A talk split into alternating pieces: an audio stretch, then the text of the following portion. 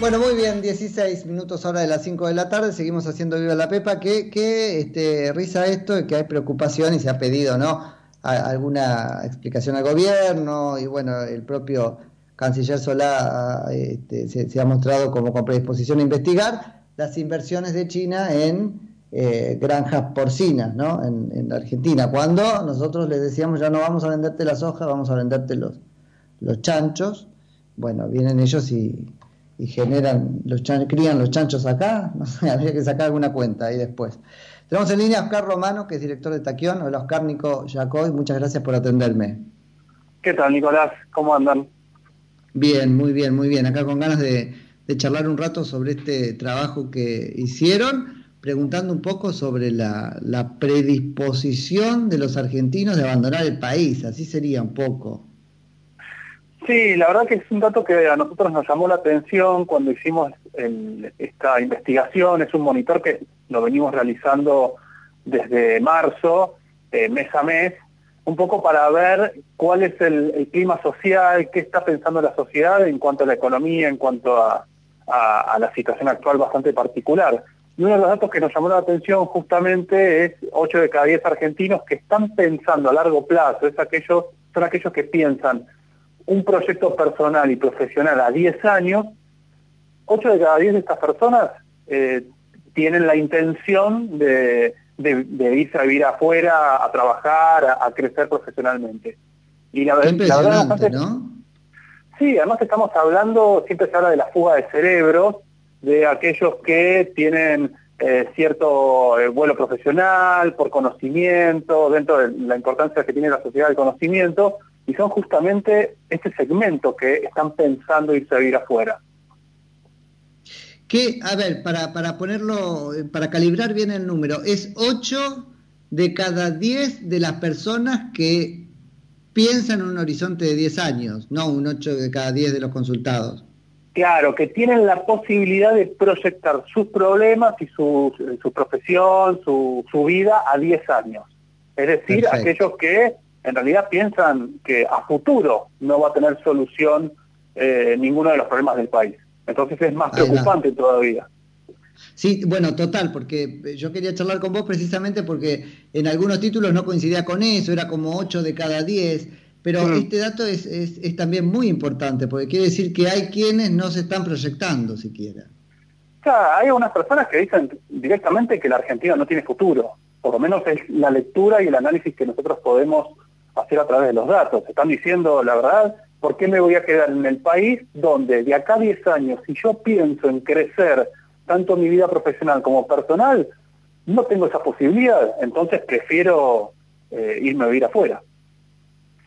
Sí. ¿Qué, los expulsa eh, propiamente, además de, esto, digamos, como, como plafón general? La verdad que esto está muy relacionado con algunos eh, algunas preocupaciones que estamos viendo también que se desprenden del monitor, lo que tiene que ver con las preocupaciones, donde hoy estamos hablando de preocupaciones a corto plazo, más allá de las preocupaciones a largo plazo, como puede ser la salud y educación, que tiene que ver con políticas públicas. Hoy la sociedad está pensando en comer hoy, en tratar de resolver justamente sus problemas de hoy. Por ejemplo, el acceso al trabajo, las oportunidades de desarrollo.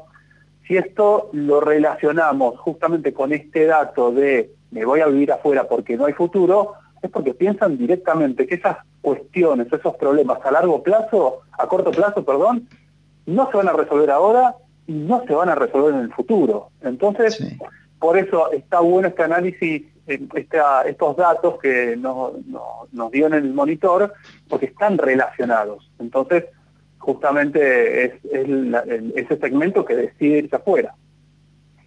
Sí, Oscar, ¿y qué este, segmento socioeconómico es? Si bien un poco ya, ya me lo dijiste, pero para terminar de entenderlo. Eh, en realidad tenemos, nosotros medimos por grupo socioeconómico, por grupo etario y obviamente los jóvenes, eh, especialmente dentro de lo que es la clase media, son, los, son aquellos que tienen la intención de irse a vivir afuera con mayor énfasis. Eh, aquellos que, obviamente, grupos socioeconómicos más de clase baja o de clase media baja, quieren resolver las cuestiones hoy, eh, entonces no están pensando a 10 años. Pero aquellos que ya tienen quizás una vida profesional o tienen la posibilidad de estudiar, de estar trabajando, eh, por eso generan mayor preocupación también, que buscan planificar a 10 años y no pueden. Entonces estamos hablando de ese segmento. ¿Qué, drama? Porque yo creo que estamos todos hoy por hoy este, muy obligados, Oscar, a eh, pensar el casi que el minuto a minuto en vez del día a día, ¿no? Em, o a resolverlo. Sin embargo, tratamos de erguirnos sobre eso y mirar un poquito mm. más allá. Es, muy impresionante que hay un porcentaje de la población, vos me dirás cuál es, que no puede hacer ese ejercicio. Sí, tal cual. Y además porque hay una especie de consenso eh, bastante mayoritario en la sociedad de hoy, donde las preocupaciones le ganan a la, esperanza, a las expectativas que uno puede llegar a tener en el país. Y ahí se una especie de combo. Insisto, sobre ese punto, Oscar, porque, a mí me parece una mutilación vital que es, terrible, porque en definitiva te están quitando el proyecto, ¿no? Te están quitando los sueños. Sí, es la desconfianza total en, cualquier proyecto de país, porque estamos hablando de acá 10 años donde uno puede decir, bueno, puede estar tal gobierno o, u otro gobierno. No, acá directamente la desconfianza en cualquier proyecto en este país. Entonces, eso es lo preocupante. Seguro. Vuelvo sobre esto. ¿Tienen, tienen medida la, la cantidad de gente que no hace esto de pensarse proyectado a 10 años? Sí, nosotros lo, lo, que eh, hay un porcentaje bastante bajo, estamos hablando de, de, de, 3 cada 10 argentinos que prefieren directamente eh, resolver sus problemas del día a día y quedarse a pelearla en el país. Eh, pero nosotros lo que dividimos bastante fue, eh, o lo que nos llamó más la atención e hicimos mayor énfasis fue justamente en este dato, pensando en la proyección que uno puede tener de acá a, futuro. Está bien, no, no, eso, eso está perfecto, pero digo, hay un 30% que ni se proyecta. Hay un 30% que ni se proyecta, sí, sí, sí, que directamente está tratando de resolver el día a día eh, y después relacionándolo con aquellos que piensan eh, vivir afuera para crecer profesionalmente. Por otra parte, hay otro dato. Está bien, pero este 30 no, dijo yo me quedo a pelearla acá. Lo que dijo es yo estoy ocupado en el aquí y ahora. Directamente, sí, sí, sí, sí. Bueno, e, eso es gravísimo. Eso es un dato tremendo de la, de la realidad de la sociedad argentina. Sí, y además porque es el que está pensando en resolver eh, las, cuestiones de, hoy, de ahora. Eh, es, que está ahogado en la coyuntura. Sí, con deudas que no puede ahorrar, que no puede invertir, y ahí trasciende a, especialmente a, las clases bajas o medias bajas, pero también a la clase media. O sea, bueno, por eso yo no, puedo, yo no puedo ni ahorrar ni invertir, pero trato de proyectarme. Claro, sí, sí, sí, por eso es todavía más preocupante. Y además, de nuevo, eh, el tema del, trabajo, o sea, el trabajo es vital. Por ejemplo, uno de cada cuatro argentinos perdieron o redujeron el trabajo. Y tres de cada diez tienen miedo de perder el trabajo. Entonces, ¿cómo podés proyectar justamente un, tu crecimiento en un país donde vos tenés ya miedo hasta de perder el trabajo y de no encontrarlo directamente? Sí, sí, sí, totalmente, totalmente. Bueno, me, parece que es una pregunta tonta la que te voy a hacer porque, tiene una respuesta siempre. Las, las, este, las migraciones tienen algo de expulsión, ¿no? Uno podrá decir, me fui mm. porque deseaba lo, lo que está adelante, pero la realidad lo que te está impulsando es lo que te está expulsando de tu país, ¿no? Sí, sí, sí, sí. Eh, hay, hay diversas, diversas razones primero el, tema de, eso que, hablábamos recién, el tema de proyectar eh, eh, un futuro. Eso por un lado. Y después la inestabilidad también que nosotros la medimos, la inestabilidad dentro del oficialismo en sus cuestiones internas, con un kirchnerismo más duro y un Alberto más moderado, y, de, la inestabilidad dentro de la oposición, con también con eh, un Cambiemos más duro y con un Cambiemos más dialoguista.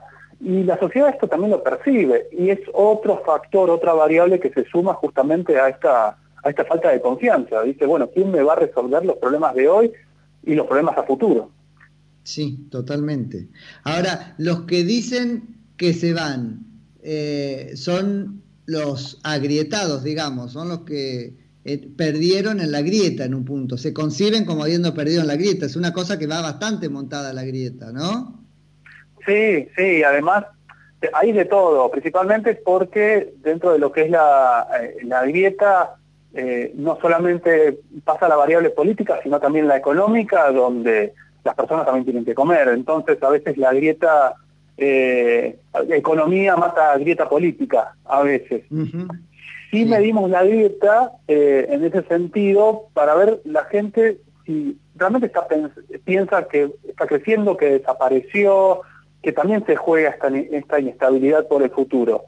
Un 25% cree que está creciendo la grieta, un 37% que está más viva que nunca y un 21% no se nota pero va a aparecer.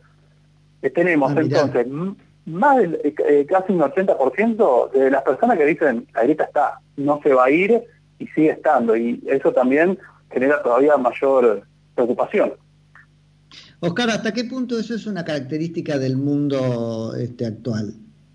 las sociedades divididas. Sí, creo que fue, es algo histórico. Eh, a, veces lo que ocurre con, la grieta, que nosotros obviamente eh, se confunde a veces lo que son las crisis económicas, por ejemplo nosotros estamos siempre en crisis, entonces las grietas se manifiestan de una, de una manera mucho más más explícita. Pero en otros países las dietas están, pero lo que generalmente tienen es estabilidad económica. Entonces la, la economía, eh, como en su momento le dijo Clinton al candidato opositor, es la economía estúpido, eh, ¿te acuerdas en la década del 90? la economía mata la política. Entonces me parece que, que en este caso, como tenemos la grieta política más una economía o una crisis económica de la que no salimos, entonces eh, se conjuga todo y se exacerban estas emociones, las pasiones por, la pelea política. Seguro. ¿Qué, otra cosa estamos pensando? Vos decías esto del clima social, ¿no? Este trabajo como para reconstruir o ir monitoreando todo este tiempo el clima social en un contexto tan particular. ¿Qué, ¿Qué otra cosa caracteriza ese clima y en todo caso cómo cambió entre marzo y ahora? Y, por ejemplo, nosotros medimos el tema del ahorro, donde, de acuerdo a la evolución desde marzo hasta, eh, hasta ahora, creció en 30 puntos la voluntad para ahorrar. Estamos pensando entonces en gente que dice, se viene lo peor, entonces tenemos que ahorrar. No nos queda otra que el, el mango que tenemos, necesitamos ahorrarlo. Eh, y eso, fíjate, el número 30 puntos de marzo hasta, hasta fines de junio, principios de julio, cuando cerramos la investigación, que dice bastante en cuanto a la preocupación y a, la desconfianza que tiene la gente en el futuro. Fíjate que todos los un indicador es, es, un indicador de la conciencia de la crisis, ¿no? También, sí. Sí, sí, sí, porque dicen, necesito por lo menos ahorrar algo para pagar cuentas, para pagar impuestos, eh, entonces eso eh, ratifica un poco lo que venimos hablando. Claro, claro. ¿Y qué, qué, qué, otra cosa te ha llamado la atención en este tiempo? ¿Cómo nos llevamos con la cuarentena? sí, algo para no ser tan tremendista, eh, el tema de las, de las herramientas digitales, que uno dice, bueno, la gente por el teletrabajo, por cursos, capacitaciones, aprovechó los momentos de cuarentena para, para mejorar eh, para, o para su carrera profesional, su trabajo. Estamos hablando de un 63,3% de eh, uso de herramientas digitales para capacitación. Entonces, ah, mira vos. Esto puede tener dos lecturas. La primera lectura es que vamos a seguir en cuarentena, entonces tenemos que aprovechar lo más que podamos para capacitarnos justamente con herramientas digitales que se van a empezar a utilizar en un futuro muy cercano. Y por otro lado, el aprovechamiento también del tiempo. Eh, el, no usar el transporte, eh, no perder en estos viajes que uno hace al trabajo, perder tiempo, eh, puede llegar a, aprovecharse justamente para capacitarse y mejorar en cuanto a las aptitudes eh, digitales. Sí. Y eso lo no, además como, para... como inquietud de como inquietud de salud mental, viste que en general estuvo apareciendo en las encuestas, la preocupación por la propia salud mental, que es algo que antes no estaba, este, y bueno, la necesidad de agarrarte de algo para hacer, ¿no? Sí, sí, tal cual. Por un lado esto, y, por otro lado, eh, esto no lo medimos, pero justo el tema del, del tema de las emociones, eh, que justo un amigo psicólogo me comentaba que aumentaron también las, consultas, a, él es psicólogo, y aumentaron las consultas eh, a través de videollamadas. Entonces hay justo un aprovechamiento del tiempo, pero también una necesidad de hacer algo con ese tiempo para no, para no angustiarse en medio de la cuarentena. Es que yo creo que es fundamentalmente eso, sí, sí, sí, sí, este, totalmente. ¿Y cuánto músculo nos queda para seguir aguantando esta semi-cuarentena en la que estamos ahora? Y ahí no, no sabría qué decirte, eh, quizás de forma individual sí, pero de forma social eh, no sé hasta cuándo va a aguantar la sociedad, ya hay algunos, eh, hay algunos resquicios por lo menos para empezar a, algunas aperturas, como estamos viviendo acá en, en la ciudad de Buenos Aires, pero hay que ver también cómo se juegan las internas políticas, cómo empiezan a, tomar decisiones ya desde la mirada económica, pero también desde la mirada política, más allá de la salud, o sea, hay varias variables en, en juego que se van a empezar a manifestar, supongo. Seguro. ¿Y ahora cuándo hacen la próxima? Porque esto ya tiene unos 15 días, ¿no? Este trabajo. Así es. Nosotros estamos cerrando la investigación esta semana, empieza todo el proceso de, de relevamiento de datos, análisis de datos, así que lo estaremos sacando en los primeros días de, agosto. Bueno, bueno, seguro hablamos para ese momento. Perfecto, Nicolás, sí, con gusto. Dale, te mando un abrazo, muchas gracias. Un abrazo, gracias. Es Oscar Romano, que es director de Taquión.